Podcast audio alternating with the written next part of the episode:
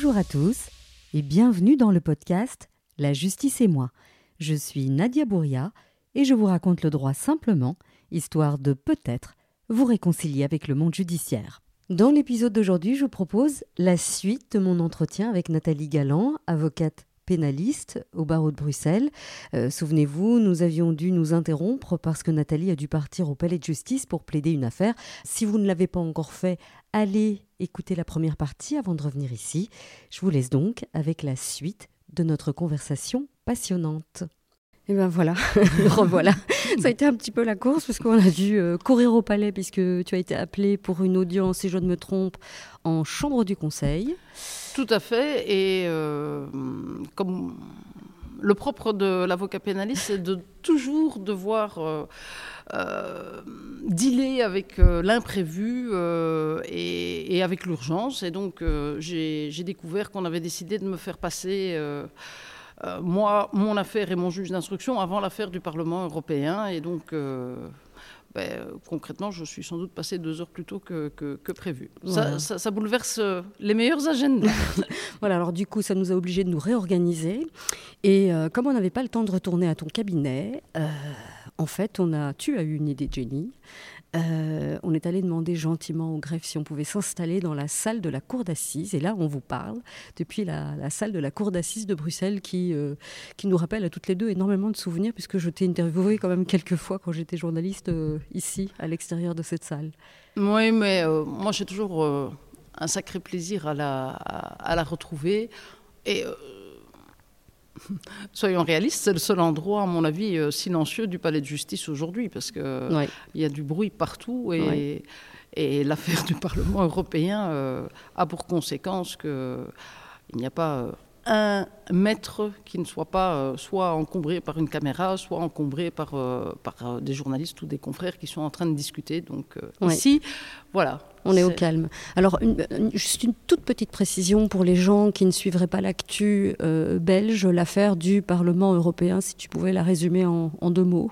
Bon, c'est une affaire qui a éclaté au mois de, décembre euh, et qui concerne euh, principalement la retrouvaille de sommes d'argent conséquentes chez certains suspects, sommes d'argent dont on pense que ces suspects qui font partie pour certains du Parlement européen, auraient pu euh, les toucher en échange de certains avantages euh, qui auraient euh, été octroyés, notamment au Qatar. bon, voilà. Donc, je pour utiliser un terme générique, c'est il y a des soupçons de corruption. Exactement. Voilà. Donc, vu que ça implique des Italiens, des Grecs euh, et toute une partie de la communauté internationale, euh, ben, au niveau du palais de justice et des audiences, euh, ça signifie également qu'on a des journalistes de, la presse internationale qui, qui, campent littéralement dans tous les coins du palais de justice. Oui, quand je, suis venue te, te, chercher à la sortie de la salle, j'ai entendu parler quasi toutes, toutes les langues qu'on peut entendre à travers l'Europe. C'était marrant. Voilà. Alors, on va essayer de retrouver le fil de notre discussion. Euh, on s'est quitté au moment, je pense, où tu, parlais de, cette fois où tu as euh, remplacé un, juge au pied levé, ce qui nous fait une magnifique transition pour parler bah, de, l'audience. Euh, alors, moi, je te croise souvent, et j'avais envie que tu, nous, partages ça. Je te croise souvent avec ton. Enfin, alors, c'est plus un dictaphone, puisque aujourd'hui, on, a le, on a le téléphone où tu, tu dictes énormément de choses. Je voulais savoir comment comment est-ce que tu prépares euh, tes dossiers? Euh, Si tu pouvais partager ça avec nous, parce que c'est rare qu'un avocat explique comment est-ce qu'il travaille. En général, l'avocat dit bah, j'ai préparé mon audience, mais pour le grand public, euh, ça ne veut pas dire grand-chose, ça veut tout dire et rien dire. Comment est-ce que toi, tu, tu, tu abordes une audience, un dossier? Je sens que je vais peut-être désarçonner certains avec, avec ma réponse. Alors, tout d'abord, j'adore lire moi-même mes dossiers. Hmm. Bon, vu la masse de travail euh, ces dernières années, chose que je suis en train de relativiser puisque je suis en train de réduire euh, ma clientèle pour euh, ne plus fonctionner avec une équipe aussi importante que celle que j'avais par le passé. J'avais un peu l'impression ces derniers temps de, de, ne plus avoir de vue d'ensemble de mon propre cabinet, et donc ça me posait un problème. Mais j'adore c'est comme aller en prison ou bien encore Mm. prendre des petits dossiers. J'adore aller. En fait, c'est ce qui me fait le plus plaisir, c'est d'aller lire les dossiers. C'est jamais pareil quand tu lis Mm. ou quand tu plaides un dossier sur base de notes qui ont été prises par un, par un tiers. Et donc, euh, ben, je, je lis mes dossiers en général dès que j'ai la possibilité d'y avoir accès. Je ne suis pas du tout du style à attendre la dernière minute euh, pour aller, pour aller lire un dossier, style la veille de l'audience, sauf si on me consulte la veille de l'audience. Ça, ça arrive toujours euh, Mhm. encore en, en- en pénal. Euh, alors, un dossier, ça se lit euh, à l'envers, c'est-à-dire qu'on commence par euh, le bas et on termine par, euh, par, par le haut. Mais ça, il faut expliquer en fait. Quand le greffe constitue le dossier, en fait, il, il- Il- il juxtapose. oui, il entasse, en ils fait, entassent. au fur et à mesure, chronologiquement. Donc, les pièces les plus anciennes sont en dessous et les plus récentes sont, au, sont au-dessus. Et alors, j'adore les gros dossiers. C'est euh, pas nécessairement gros parce que les enjeux sont énormes, mais les gros dossiers, ceux où euh, il faut trouver le, le, le- Le petit fil détail. de l'écheveau Mhm. sur lequel tirer. Et alors, quand tu tires, tu as toute la pelote Mhm. qui, qui vient. Euh, je me rappelle très bien du dossier des, des attentats de, de Bruxelles. Euh, mais en réalité, il faut des, des- des semaines pour prendre connaissance Oui. de chaque procès verbal. Et donc, l'idée, c'est de trouver la trame du dossier, Mhm. ce, ce qui est à, à la base, en fait, euh, parce que sinon, tu es perdu. Mais tu ne sais pas comment On t'orienter. se, on se noie on dans, se dans noie la- la, masse dans la de masse. dossiers. Et alors, quand tu dis quand tu cherches la trame, est-ce que tu vas chercher les premières auditions? Qu'est- Qu'est-ce qu'est-ce que tu vas regarder en Alors, la premier? première chose que je, je fais, en tout cas pour un mandat d'arrêt, ça c'est la règle numéro un, ben, on commence par lire le mandat d'arrêt. hein. Ça, Mm. Il y a plein de confrères qui, qui- qui- Non, ils prennent le mandat d'arrêt en photo et puis ils commencent à, à scanner euh, le dossier. Ça, c'est l'avantage de la technologie. Mais, Mm. mais enfin, scanner, c'est très bien. Il faut encore le lire après. Mm. Donc, euh, je commence par lire le mandat d'arrêt et par euh, prendre les pièces qui sont, quand elles le sont, mentionnées dans le mandat d'arrêt. Parce que ça, je sais que ce sont des pièces sur lesquelles l'accusation s'arc-boute pour se base délivrer le mandat d'arrêt. Donc ça, c'est une chose. Par définition, c'est en général des pièces qui sont défavorables à la défense. Mais j'en ai besoin, Mhm. ne fût-ce que pour déjà m'assurer qu'on ne les a pas sortis de leur contexte, euh, qu'on n'a pas dénaturé leur, euh, leur contenu. Et puis, euh, en fonction de, de cela, je, je- je commence à, à rayonner. Donc, euh, euh, allez, les dossiers actuels sont quasiment tous avec des mesures d'observation, des mesures d'écoute téléphonique, etc. Bon, alors, Parfois, tu te retrouves avec 200 PV d'observation. Si on a listé les cinq observations où apparaît euh, ton client, ben, euh, il est clair qu'aller te noyer dans la farde et faire euh, pièce 1, pièce 2 jusqu'à 200, alors qu'il n'y a que 5 observations qui concernent ton client, ça n'a strictement aucun intérêt. Les écoutes, c'est plus compliqué, parce que certains avocats ont tendance à aller uniquement regarder la farde d'écoute relative au numéro qui est attribué à, leur client. Moi, je dis toujours à mes clients, euh, vous n'arrêtez pas de me dire que vous avez été très prudent au téléphone, c'est très bien, mais le gros problème, c'est que les autres ne le sont parfois pas. Et donc, ce n'est pas nécessairement dans vos écoutes à vous qu'on va trouver des choses problématiques, mais c'est peut-être dans les écoutes des autres où ils parlent de vous. Mhm. Voilà, donc Et, et parfois l'entourage, parfois c'est même pas les autres Ouais, suspects. c'est parfois indirect. Et donc, concrètement, on ne peut pas faire l'impasse en disant c'est pas le numéro de mon client, donc euh, toutes les autres fardes d'écoute euh, exit 15 cartons euh, en moins. Il faut quand même y jeter un coup d'œil. Mhm. Maintenant, si c'est un dossier où il y a plusieurs volets et que euh, ton client fait partie d'un volet, tu vas pas t'amuser à aller regarder les écoutes téléphoniques du volet qui ne concerne pas du tout ton client. Ça, ça n'a pas d'intérêt. Mais par contre, dans le volet qui le concerne, ben, s'ils sont 7 ou 8 concernés, il faut quand même jeter un coup d'œil à tout. Je vérifie évidemment la procédure pour m'assurer qu'il n'y a pas de, de gros couacs, style mandat d'arrêt pas, pas, pas signé, euh, délai euh, de privation de liberté pas, pas, pas respecté, ou bien... Parce que la loi impose euh, des délais très stricts et le mandat d'arrêt qui n'est pas signé, bah, c'est comme s'il n'existait pas. Ben, on avait euh, à l'époque euh, eu la fameuse affaire euh, du, du- du député euh, qui avait été remis en liberté pour, pour ce motif-là. voilà, il y a aussi, quand c'est un dossier que tu prends en cours, c'est-à-dire qu'il y a un autre avocat qui est intervenu avant toi, ben, tu vérifies également qu'on euh, on n'a pas oublié de refixer le, dossier dans les délais prévus par la loi euh, mhm. en matière de préventive. Euh, ça arrive parfois. Oui, parfois hein, le greffe se trompe parce qu'ils sont débordés. Exactement. il y a des choses qui Mais il faut le voir. Il mhm. faut le voir. Et ce sont, ce sont des petits éléments. Et puis après, je m'attaque au fond. Le fond, c'est la question de savoir s'il y a des éléments sérieux des indices sérieux de culpabilité. Et ça, c'est ce que je préfère. Parce que ça, c'est en fait, je dois, moi, trouver une histoire alternative à celle qui est proposée par euh, l'instruction et par euh, l'accusation, et qui soit à tout le moins euh, crédible et qui puisse contrebalancer l'histoire sur laquelle est basé le mandat d'arrêt. Et donc j'ai j'ai vraiment parfois euh, un, plaisir intellectuel euh, à, constater que un témoignage a été pris en compte, mais qu'on en a oublié un autre, et qu'en réalité, quand on combine les deux, ben, on a une autre vision des choses. Euh, les expertises ADN, ça c'est aussi, c'est assez technique à lire, mhm. mais je me rappelle très bien d'une affaire où on avait expliqué que l'ADN de mon client avait été retrouvé sur, sur un objet directement lié au fait, et donc concrètement, c'était plié. C'était plié, à part que euh, c'était un ADN mixte et que, ben, par définition, euh, je veux dire, sur une cagoule ou sur un gant, ils savent quand même pas tous les deux porter la cagoule et le gant en même temps. Euh, en même temps.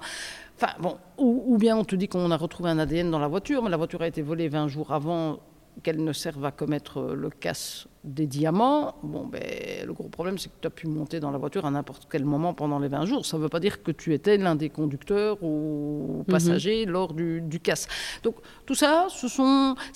C'est en fait de la logique. C'est du bon sens. C'est du bon sens. C'est pour ça que je n'ai jamais. Euh, Madame Gérard avait coutume de dire, euh, c'était la présidente de la cour d'assises, donc euh, on est dans, dans, les locaux. Un jour, elle m'avait dit, et je sais que j'avais été hyper vexée, elle m'a dit, vous êtes vous êtes bien meilleur à la partie civile qu'à que à la défense, parce que quand il s'agit de, de, de, démonter euh, une argumentation ou au contraire euh, de, démontrer la culpabilité, parce que c'est comme un puzzle où tac, tac, tac, tac, c'est valable à la défense aussi, il faut défaire. Hein.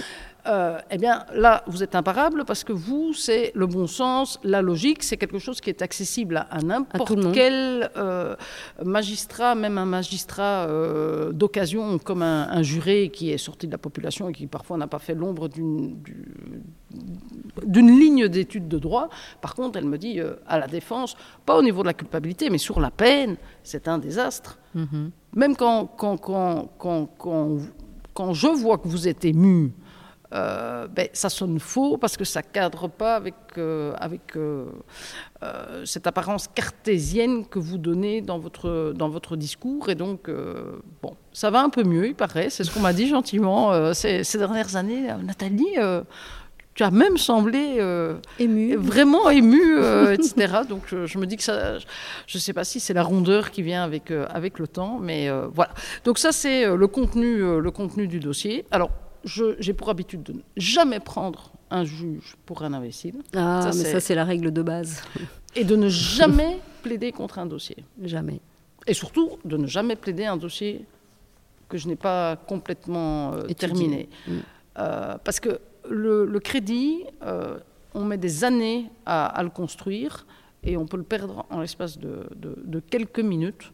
et il n'y a rien à faire lorsque un, magistrat sait que tel avocat, s'il affirme quelque chose, c'est que ça correspond à quelque chose qui est dans le dossier. Alors on peut être d'accord sur la manière d'interpréter ou sur la vision, mais en tout cas, euh, euh, c'est un plaisir de se dire qu'on ne va pas nécessairement aller vérifier ce que je raconte d'office comme c'est le cas pour certains. Où, euh, voilà, et ça, je pense que c'est important. Ça, ça n'a pas de prix euh, que d'avoir l'oreille des juges, euh, où ils vont pas vous donner raison parce qu'ils ah ont décidé de vous donner raison, mais ils savent que quand vous affirmez quelque chose, ils savent que... Ça mérite au moins qu'ils doivent... Ils, ont l'oreille, c'est-à-dire qu'ils vont, ils vont être attentifs, alors que si on a l'habitude de, venir devant eux et de pipoter, ben, il y a un moment donné, même quand on dit la vérité, ils ne nous croient pas. Bah, ils vont aller vérifier 50 fois, il y aura toujours un doute dans leur esprit. Alors qu'ils doivent euh, quand même étudier le dossier, mais y a, ça reste des êtres humains, et ça, parfois, on a tendance à oublier qu'un juge, c'est un être humain euh, avec une mm. fonction particulière qui est celle de juger. Et comme avocat pénaliste, c'est pas toujours évident parce que le problème, c'est que tu as le, tu as le mandat que te confère ton client. Alors, mm. c'est là que tu, rebondis sur euh, la problématique du, client à qui tu essayes de faire comprendre que son système de défense, euh, il tient pas, fort, euh, pas fort la route. Alors, la plupart du temps, je, finis par arracher de la bouche du client, écoutez, maître, je vous laisse carte blanche. Mmh. Voilà. mais je ne parviens pas toujours à, obtenir que spontanément ils disent au tribunal, euh, voilà, je suis désolé, euh, dans mes précédentes auditions, euh, je n'ai pas dit la vérité, je souhaite dire la vérité aujourd'hui. et, donc, es parfois en équilibre instable parce que tu te dis, euh, bon, le client m'a donné carte blanche, mais si euh, subitement le tribunal lui dit donc, monsieur, euh, etc., mm. et qu'il se ravise, ben, tu es là complètement en porte-à-faux avec ton propre client. Donc c'est quand même un, exercice d'équilibrisme. Ouais, c'est un exercice qui est hyper compliqué. Et au niveau de la peine, c'est pareil. tu vas pas t'amuser à aller plaider une peine de travail pour des faits éminemment graves. J'ai parfois le sentiment, quand, quand, quand, quand j'entends certaines plaidoiries, que n'y a, aucune mesure entre la gravité intrinsèque des faits qui sont reconnus, mhm. par exemple, et euh, ce qu'on propose de l'autre côté, ce qui, bien évidemment, ben, déforce euh, de la même manière que de proposer quasiment tout le catalogue des peines à titre principal, mhm. à titre subsidiaire, éminemment subsidiaire, etc. Enfin, tu, fais, tu récites quasiment euh, tout le catalogue des peines. Ça, voilà. Mais là-dessus, je renvoie à l'interview de Nathalie Gillin, qui est juge au tribunal correctionnel, qui avait un petit peu évoqué les possibilités de peine qu'elle peut euh, oui, elle était à la 57e pendant tout un temps. Voilà, exactement. Elle était ici à Bruxelles et maintenant elle siège euh, à Namur et Dinan. Euh, comme ça, ça nous évite de passer à travers tout le catalogue de peines possibles que nous offre la, loi belge. J'avais une autre question. Donc, une fois que tu as été tout lire, parce que j'entends que tu aimes mettre les, mains dans le cambouis, tu aimes bien aller lire tes, dossiers toi-même, tu aimes bien aller chercher la petite bête, tu dictes. Je dicte. Ah, donc c'est ça que je, te, quand je te oui, c'est ça que tu vois en fait. C'est mon enregistreur vocal euh, dans que j'active et donc je dicte et ma secrétaire euh, tape les notes. D'accord. Et euh, je commence d'abord par faire la trame générale du dossier et puis après je m'apesantis sur certains points en, en particulier.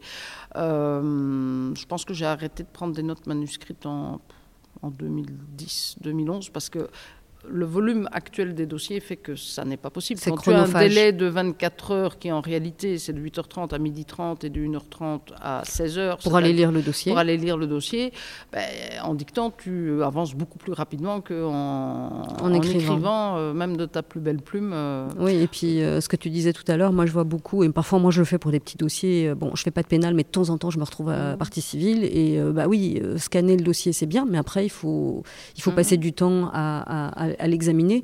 Alors que, le, lire, déjà, alors que le lire et, le et dicter des notes, je pense que c'est effectivement plus efficace, mais il faut, c'est un pli à prendre, je pense. C'est un pli à prendre et euh, par définition, euh, les, la dactylographie des notes est toujours terminée, en tout cas pour les affaires de détention préventive, après l'audience, parce que la masse de travail est telle que la, pauvre secrétaire, elle ne parvient pas à taper tout pour l'audience du lendemain. Donc, euh, mais comme c'est moi qui l'ai lu et dicté, je l'ai en tête. Tu l'as en tête. Et, euh, et, du coup, tu sais ce que tu vas plaider Je sais ce que je vais plaider et j'ai pour habitude aussi, en fait, euh, ben, je lis en réfléchissant, c'est-à-dire que, que, les notes que je dicte sont assorties de commentaires. Hmm. En, direct. D'accord. Et, parfois, je, vois un PV, je me dis, tiens, euh, c'est curieux, il me semble avoir lu exactement l'inverse, etc. Il va falloir que je vérifie cet élément-là, ou bien, tiens, mais ça, c'est totalement contradictoire avec, avec, avec tel élément que je viens de citer. Donc, je fais déjà quelque part le travail de intellectuel qui de, détricotage euh, de l'enquête. Voilà. Et mm. donc c'est là que je vais en arriver euh, à l'élément qui est susceptible de désarçonner. Je ne prépare jamais mes plaidoiries. Ça, c'était ma question suivante. en fait, comme tu as fait tout ce travail en amont, ce travail de fond, tu n'as pas besoin d'aller relire pendant des heures. Jamais. Donc, en fait, ce qui se passe, c'est que quand j'ai un gros dossier à plaider, je mets mon réveil, je suis incapable de travailler tard le soir, euh, je, suis nefto, je mets mon réveil style à 4 heures du matin, et la seule chose que je fais, c'est euh, de mettre sur une feuille des titres. Des bullet points oui, des titres, un peu Mhm. comme, un- comme un chapitre. Et donc, euh, comme ça, je, je sais, en, en voyant le titre, Tu sais ce que tu vas dire. je, je sais que ça, ça va justifier euh, cinq minutes de développement, mais, mais je, je n'écris pas une plaidoirie. Mhm. Je n'ai- je n'ai que des... Allez, c'est des dépenses bêtes en réalité. Oui. C'est des dépenses bêtes. Et alors, euh, quand je suis à la cour d'assises, puisqu'on est ici, ben, ils ont l'habitude. J'arrive avec un gros tas comme ça. Et en réalité, ce qui se passe, c'est qu'il y a une feuille blanche sur laquelle il y a deux, trois mots. Mhm. Puis en dessous, tu as la farde avec les pièces auxquelles je me raccroche pour tu développer. Voilà. Et alors, juste en dessous, il y a de nouveau une feuille blanche. Deuxième chapitre, avec la farde, avec les pièces, et, et ainsi de suite. Et donc, en fait, euh, je vois parfois la tête du président de la cour d'assises qui me voit arriver comme ça. Et en fait, il réalise très rapidement qu'après 10 minutes, il y a déjà la moitié de, de la pile qui, Qui a disparu. qui a disparu. Mais c'est uniquement pour euh, rester structuré. Pour moi, c'est extrêmement important d'être structuré, d'avoir un, un discours euh, qui est cohérent, parce que sinon, tu perds l'attention du magistrat professionnel et alors euh, l'attention des jurés encore Là, c'est pire. hein. pire. Ouais. Voilà. Mais donc, je, non, je ne sais pas ce que c'est euh, préparer une plaidoirie. Je vois des gens qui écrivent comme ça et puis qui lisent leur plaidoirie. Je, je- Ah non, ça c'est. Et j'ai besoin d'avoir le couteau sur la gorge. hein. Tu me demandes trois jours avant de préparer ma plaidoirie, il n'y a rien qui sort. quoi. Il n'y a pas un mot que je parviens à coucher. Je dois vraiment être là en train de me dire. Tu plaides à 9h du matin, tu as intérêt à pas te planter et à pas te taper la honte et à défendre euh, correctement ton, ton client. Donc, ça doit sortir. Ok, donc Ça doit sortir. Tu fais partie de ces gens qui sont beaucoup plus efficaces en dernière minute. Je fais partie de ces gens-là aussi. J'ai jamais réussi Mais à à condition d'avoir fait le travail de Ah fond oui, oui. avant, parce que sinon, ça fonctionne pas. Si, si le travail de fond n'a pas été fait, parce qu'alors du coup le cerveau a, a digéré, donc les informations sont disponibles, Ouais. il faut juste aller les, les Voilà. mobiliser. Et les en fait. penses bêtes, c'est en fait euh, même pas parce que j'ai peur d'avoir des, des problèmes de Non, mémoire. c'est pour la structure. c'est pour la structure et quand même, je suis quand même un être humain et pas un robot, c'est pour le trac aussi. Ah bon Ouais, Ah, Explique. Ben, euh, le fait d'avoir euh, les quelques mots, c'est si subitement euh, il y a un flottement, je peux me raccrocher et, et- Ah, être accroché à la trame. voilà, exactement. Et c'est pour ça que ce sont des mots et pas des phrases. Oui, parce que sinon vas, tu- ton esprit Oui, va voilà. se perdre si tu dois lire toute une phrase, alors Voilà. qu'un mot tu l'accroches. Exactement. Et, Et- alors, ploup, la, pa- la machine est repartie. Ah, c'est intéressant comme mode de fonctionnement parce que c'est vrai que moi je vois certains confrères euh, qui écrivent absolument tout et je me dis mais mon Dieu mais si s'il y a euh, un Mhm. revirement de situation pendant l'audience euh, ils doivent être paumés ou alors ils- c'est un autre un mode de enfin une autre structure de pensée et peut-être qu'ils arrivent à retomber sur leurs pattes. Je sais pas très bien. C'est je devrais poser la question Voilà, mais ça m'est aussi déjà arrivé de, de- de- de plaider sans rien. Je me rappelle encore d'une affaire euh, en chambre des mises en accusation. C'était M. de Reuver euh, qui présidait encore à, à cette époque-là. Et ils, ils sont très ennuyés parce que, je, euh, en fait, je n'avais pas d'affaires fixées. Et donc, je reçois un coup de fil de la chambre des mises en me disant On vous attend. Et je dis, mais j'ai pas d'affaire à l'agenda de la chambre un- des mises. Et en un- fait, ils avaient appelé l'ancien avocat. En fait, mince. ils avaient convoqué l'ancien avocat. Et donc, euh, je qui ne t'a pas enfin, prévenu non. Et euh, je dis, mais enfin, euh, c'est moi qui ai fait la chambre du conseil il y a 15 jours, donc je comprends pas comment. Bon. Toujours est-il que, bon, ben, maître, j'imagine que vous allez demander la remise. En plus, je, venais d'une libération. Je dis, ah non, non, non, je ne veux pas demander la remise. Euh, Oui, mais comment vous allez faire sans dossier? C'est pas grave. Et, et je me suis plantée pendant 20 minutes, j'ai plaidé. Enfin, tu t'es pas Parce que planté j'avais- tu t'es pointé Non, non, je me suis plantée Ah, devant eux, même pas derrière le banc. euh, J'étais vraiment euh, devant comptoir. mon client, quasiment au comptoir. Et D'accord. euh, voilà, je, euh, ça, je suis pas sûre que je pourrais encore faire maintenant. C'était, c'était il y a une dizaine d'années. Je me rends bien compte que il y a rien à faire avec avec l'âge, euh, la mémoire. euh, ben, n'ai plus aussi performante que, que à 20 ou 30 ans. Euh. J'ai un magistrat qui m'appelait l'ordinateur à l'époque. hein. Oui, mais tu as une super mémoire. Enfin, on se connaît dans, on se connaît dans la, dans la vraie vie et je vois bien que tu as une mémoire euh, Ouais, d'éléphant. Elle est plus comme. Elle est comme- plus aussi, Elle euh, est plus aussi euh, incisive. Ok. Est-ce que tu avais des choses à ajouter? Tu pourrais encore parler des heures, je sais bien, mais à un moment Hmm. donné, il faut qu'on s'arrête. Ben oui, oui, oui, tout à fait. Bah, écoute, euh, en tout cas, je voulais, je voulais quand même euh, te dire que c'était un honneur d'avoir été euh, Oh, c'est gentil. Mais ton, moi, in- ton invité parce que, parce que tu.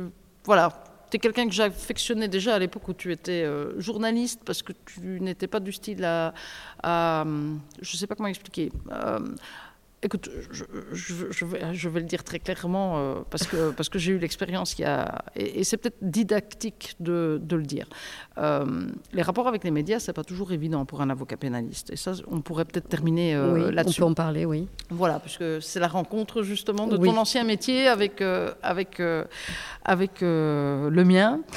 Il y a alors, quand tu es sur un plateau télé et qu'on te laisse t'exprimer, il n'y a aucun problème. Tu contrôles parfaitement ton discours et euh, il n'y a pas de couac. Par contre, le micro qui est euh, pendu à la sortie d'une salle d'audience, qui plus est dans une affaire euh, style médiatique où il y a une pression, mhm. où tu es stressé, tu sors de là, etc. Et puis en fait, on t'interviewe, mais tu n'as aucun contrôle sur le, sur le petit bout qui va être euh, repris euh, dans le JT euh, mhm. et, sur les commentaires qui, qui, vont introduire ton propos. Et j'ai eu une très vilaine expérience, et on est justement dans les locaux idéaux pour, pour en parler, il y a, il y a, il y a 3-4 mois. Mhm. Euh, il se fait qu'on avait un gros dossier correctionnel qui, normalement, vu le nombre d'acteurs, aurait dû être délocalisé au, au Justicia.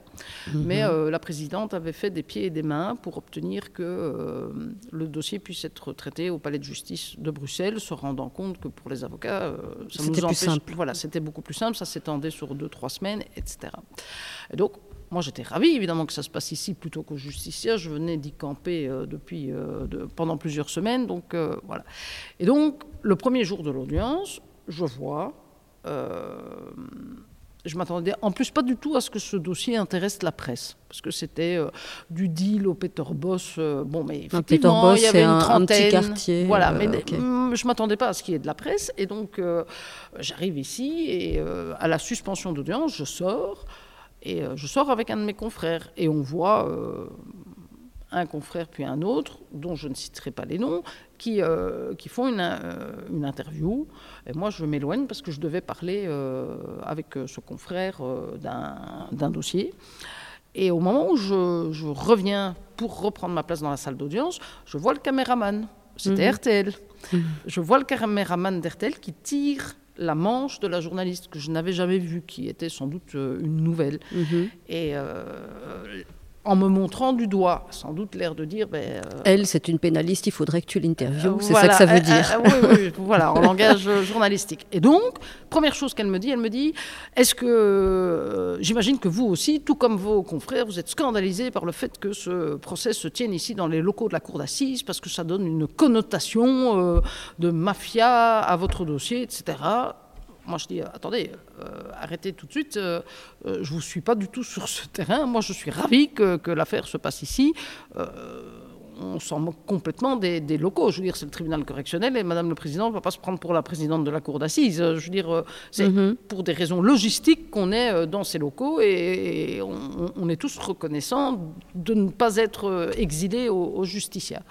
Qui est, soit dit en passant, très très loin. Très loin, oui, c'est près de l'OTAN, donc c'est vraiment. C'est pas euh, pratique du tout. C'est pas pratique du tout. Et donc, euh, comprenant qu'elle ne m'aurait pas du tout sur le sujet, elle entame euh, le moment où elle me filme en me demandant l'échelle des peines, ce qui risque, etc. Donc je lui fais vraiment un cours de droit. Et puis, le soir, je rentre chez moi. Je ne sais pas pourquoi, je, je, je, je, regarde en replay. Et ça ne me plaît pas du tout. Et manifestement, ça n'a pas plu pas plus qu'à moi.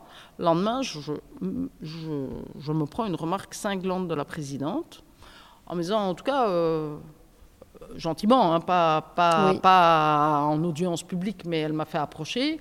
Elle me dit euh, merci pour, euh, pour votre intervention d'hier. moi qui, qui avait fait, des, pieds et des, mains. des pieds et des mains pour obtenir la salle, etc. Je dis écoutez, Madame le Président, j'ai vu, je, je comprends. Tout ce que je peux vous dire, que je ne suis pas à l'origine euh, de, ces commentaires. En fait, ce que la journaliste avait fait, c'est qu'elle n'avait pas passé les deux interviews des deux précédents. Mhm. Elle avait, entre guillemets, fait état de, ce que ces interviews contenaient comme si c'était...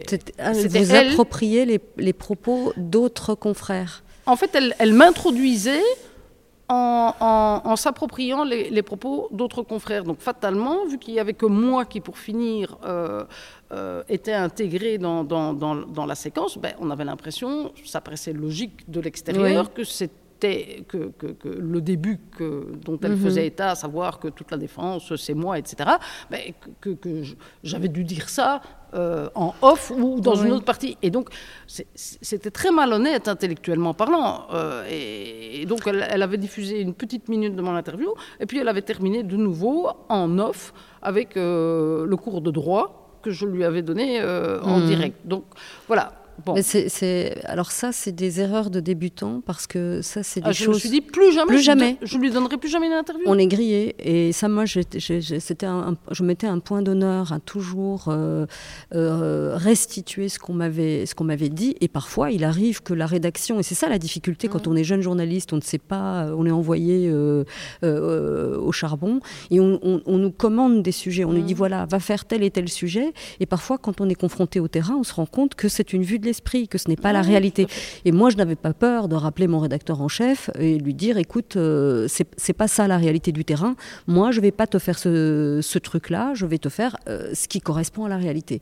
Et du coup, moi, je n'ai jamais, j'ai été journaliste pendant près de 20 ans, je me suis rarement mis à dos euh, des personnes interviewées. Parfois, c'était des quiproquos, parce que ça arrive, des problèmes de communication. Mais ce que tu, ce que tu soulignes, c'est que effectivement, il y a, une, il y a parfois un défaut d'expérience ou un défaut de formation chez certains journalistes.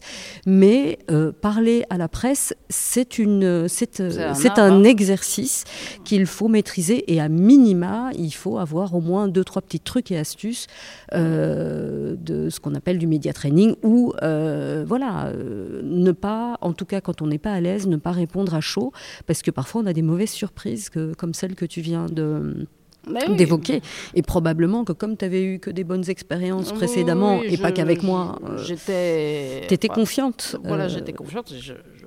heureusement pour moi, bon, quand je me suis fait interpeller le lendemain, j'ai dit écoutez, je ne suis pas une balance. Tout ce que je peux vous dire, c'est que moi, mm. je suis ravie que c'est lieu ici et je n'ai absolument pas embrayé le pas euh, sur, euh, sur les critiques euh, en rapport avec le, lieu. Et bon, chance pour moi les deux confrères concernés n'ont rien trouvé de mieux que de commencer leur plaidoirie en disant que c'était scandaleux, c'était scandaleux, etc. Donc euh, voilà, à ce moment-là, je crois que la présidente a compris d'où ça venait. Euh, voilà, donc euh, je referme le sujet, mais c'était c'était ma, ma, ça c'était récemment, et puis puis, puis j'ai eu une autre expérience qui là, ça n'avait rien à voir avec de l'inexpérience de la part de la journaliste. Là, c'était quasiment c'était vraiment une malhonnêteté intellectuelle totale. C'est euh, une interview euh, donnée trois mois avant les attentats de, Paris mhm. et qu'on a ressorti comme si elle avait été donnée 24 ou 48 heures après les attentats. Donc totalement en la présentant comme si on l'a... Or, j'avais refusé de donner une interview à, journaliste parce que justement, je n'avais pas du tout apprécié. Euh, euh Déontologiquement, c'est plus que limite. C'est le moins qu'on puisse dire. Je me suis retrouvée avec. Euh, je, le, le, bâtonnier a été interpellé par, euh, par le président du tribunal de première instance et par le procureur général. Mais c'est ce qui est logique. Ce qui est logique. Et donc, moi, j'ai dû m'expliquer. Et heureusement pour moi, j'avais demandé, réflexe, que euh, j'avais pas demandé à relire parce que c'était un, un quotidien très bien vu et mhm. vraiment pas dont on aurait pu imaginer ce genre de choses. Mais j'avais demandé que ça soit enregistré. Et donc, euh, je, demande de manière assez innocente, euh, suffisamment innocente pour qu'il ne se pose pas de questions. Je dis, est-ce que je pourrais avoir euh, l'enregistrement, etc. C'est pour mes archives, pour mes, mes, mes, enfants et tout. Et, et, et la retranscription. Et le journaliste était tellement chaud boulette pour obtenir euh, une interview, vu que je défendais euh, le, troisième frère Abdeslam, on était 24 heures ou 48 heures après les attentats de Paris, qui m'envoie la retranscription faite par son quotidien, plus l'enregistrement. Et euh, en fait, même la retranscription faite par la Libre était en contradiction complète avec les propos qu'il me, il me prêtait dans, dans, dans, dans l'interview. Donc, je veux dire, il suffisait de juxtaposer. J'ai envoyé, on m'a directement dit Bon, ok, pas de problème. Euh, voilà, faites attention euh, à l'avenir, mais Mais j'avais quand même 25 ans de carrière à ce moment-là. Hein. Oui, oui non, mais c'est, Moi, je, je, je, donne encore des, des, des conseils en média training aux gens qui, mm. qui, qui, qui, en ont besoin. Et c'est ce que je pointe comme difficulté, c'est que parfois, vous êtes embarqué dans une interview avec quelqu'un où, a priori, vous, vous avez confiance. Et euh, il suffit que l'agenda du journaliste euh, soit euh, un peu contraire au tien et, et, c'est foutu. Et, parfois, ça a des conséquences pour, pour toi en tant qu'avocat, puisqu'on a un code de déontologie qu'on doit absolument respecter. On ne peut pas faire ce qu'on veut. on ne peut déjà pas s'étaler dans la presse. On peut parler que dans certaines conditions assez, assez strictes. Et malheureusement, il y a beaucoup de journalistes qui ne le savent pas ou qui font semblant de, de, de l'ignorer. Parce que moi, je trouve toujours que c'est intéressant d'avoir un modus vivendi avec la personne qu'on qu interviewe. Moi, je l'ai toujours fait en disant à un avocat, voilà, qu'est-ce que qu'est-ce que tu as le droit de me dire? Sur quelle base est-ce qu'on peut travailler? Et là, on peut, on peut travailler main dans la main. Et euh, le journaliste peut continuer à avoir des exclusivités, peut continuer à, à euh, alimenter euh, le, journal pour lequel il, il travaille. Et l'avocat ou notre professionnel n'est pas n'est pas mise à mal parce qu'il peut raconter dans la presse. Mais c'est bien que tu, que, tu, que tu le partages parce que ça a l'air comme ça d'être un exercice facile, surtout quand on a l'habitude de plaider. Et finalement, c'est extrêmement compliqué. Oui, tout à fait. C'est pour ça que la formule actuelle, je dirais, de de ces, de ces plateaux me convient bien parce que. Oui, alors ça, il faut expliquer au grand public. Donc, tu interviens sur des plateaux télé, donc sur, euh, notamment sur une chaîne d'infos continue qui est LN24, si je ne me oui, trompe. Oui, ça, c'est dans. Il faut qu'on en parle. Ce sont des sujets de société, mais il y a toujours euh, au moins un qui est collé à l'actualité judiciaire. Mhm. Et ce qui est bien, c'est que les chroniqueurs changent régulièrement. Et puis, il y a des invités. Ça peut être euh, des présidents de partis politiques, mhm. des, des, magistrats, etc. Et, et c'est en direct, donc. Euh, je pense qu'en tout cas, à écouter à la radio, c'est une tranche horaire de 17 à 18 heures. Euh, les gens sont souvent dans leur voiture à, cette heure-là. C'est agréable, c'est diffusé en, télé et euh, ben, ça permet en fait d'avoir le point de vue, tu sais, du, de, de, Monsieur Tout le Monde aussi. Donc, je trouve, ça, ça, fonctionne de mieux en mieux, cette formule qui consiste à, recueillir au, sein d'une même émission euh, vraiment euh, les, avis et les approches de, personnes de secteurs totalement différents. Le, le format euh, interview. classique, interview, une personne face à une personne, euh, c'est de plus en plus rare. Hein. donc c'est pour ça que j'apprécie d'autant plus euh, ce moment que nous partageons ensemble. C'est sympa, ça me touche beaucoup. Euh, j'avais une dernière question avant que, avant que je ne clôture, et on a parlé longtemps. Je pense que ce podcast va être diffusé en, deux épisodes, sinon. sauf, si, sauf si certains en ont besoin pour s'endormir. Oui, c'est ça. J'avais une question à te poser parce que souvent on me la pose à moi, mais je ne suis pas pénaliste et je me suis dit que ce serait intéressant de te la poser à toi. Moi, j'ai parfois des gens qui viennent me voir et qui me disent, mais enfin, mais c'est scandaleux, comment est-ce que vous osez euh, défendre des violeurs, des criminels, euh, des, euh, des assassins, des terroristes? Alors, moi, je connais la réponse puisqu'elle elle se mhm. trouve dans les textes, mais j'avais envie que toi, tu expliques un petit peu comment ce qu'ont dit les textes et, et, comment toi tu, envisages cette chose qui effectivement qui peut paraître particulière d'aller défendre quelqu'un qui a commis l'innommable. Écoute, tu, me renvoies à une question euh, qui m'a été posée au, le, jour de mon expérience euh, la plus stressante dans ma vie. Euh, c'est le jour où on m'a appelé à 19h30 pour remplacer au pied levé Yann Yambon, qui était bloqué au Conseil de sécurité.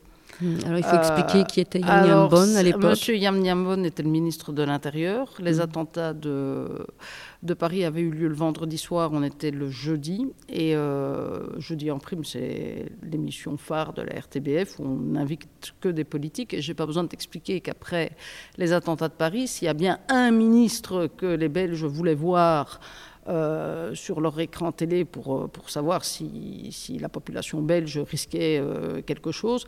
C'était évidemment lui, mais c'est le fameux jour où il y a eu la réunion du Conseil de sécurité euh, qui a voté 18 points, notamment l'allongement du, délai de garde à vue, mhm. l'interdiction d'avoir des cartes téléphoniques prépayées, enfin toute une série de, toute Une série de mesures. Voilà, et donc le ministre de l'Intérieur était bloqué et eux se retrouvaient avec un plateau vide. Donc on m'a demandé en catastrophe, alors qu'ils n'avaient jamais reçu autre chose que des politiques, de venir, euh, de venir prendre euh, sa place. C'était, j'ai pas eu le temps d'avoir peur parce que sinon, avec le recul, j'aurais jamais été. Tu as été jeté dans la gueule du loup. J'ai été me jeter dans la gueule du loup et euh, en fait j'ai tenu le crachoir. Je crois que Monsieur Jean-François Brigotte n'a pas réussi à en placer une, mais l'une des questions, c'était avec Joanne Montet, c'était justement comment est-ce qu'on peut défendre euh, des personnes accusées de terrorisme? je fais une petite parenthèse, ce sont deux journalistes phares de la chaîne publique belge RTBF. Voilà, et donc, euh,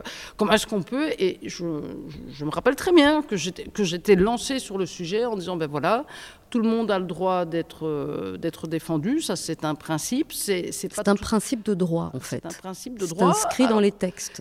Alors, le gros problème, c'est qu'on nous demande aussi, quand on prête serment en tant qu'avocat, de ne défendre que des causes justes. Alors, si tu prends ça au pied de la lettre, ben, les causes justes, ce serait entre guillemets que les causes des victimes ou des, personnes innocentes. Or, en réalité, ben, en tant qu'avocat pénaliste, défendre euh, une cause juste, c'est défendre la cause de son client. Et c'est là que j'avais exposé que euh, tout le monde a le droit d'être défendu, mais pas n'importe comment. Mm-hmm. Et que, voilà, moi, je je n'ai pas de frein particulier. Euh, bon, les affaires de mœurs, euh, de pédophilie, etc., euh, j'ai jamais accroché. C'était mon ancien associé qui a été un temps l'avocat de, de, Marc Dutroux. Et au moment où l'affaire a éclaté en 1996, si je me rappelle bien, ben, j'étais toute seule au bureau et il y avait des journalistes qui débarquaient de New York. et moi, je voulais absolument pas, alors que je n'avais que 2-3 ans de barreau, que c'était peut-être une occasion, entre guillemets, de se faire connaître. Je voulais absolument pas, ne fût-ce que décrocher le téléphone pour répondre euh, à mm. quelqu'un et dire que, que, l'avocat concerné n'était pas là.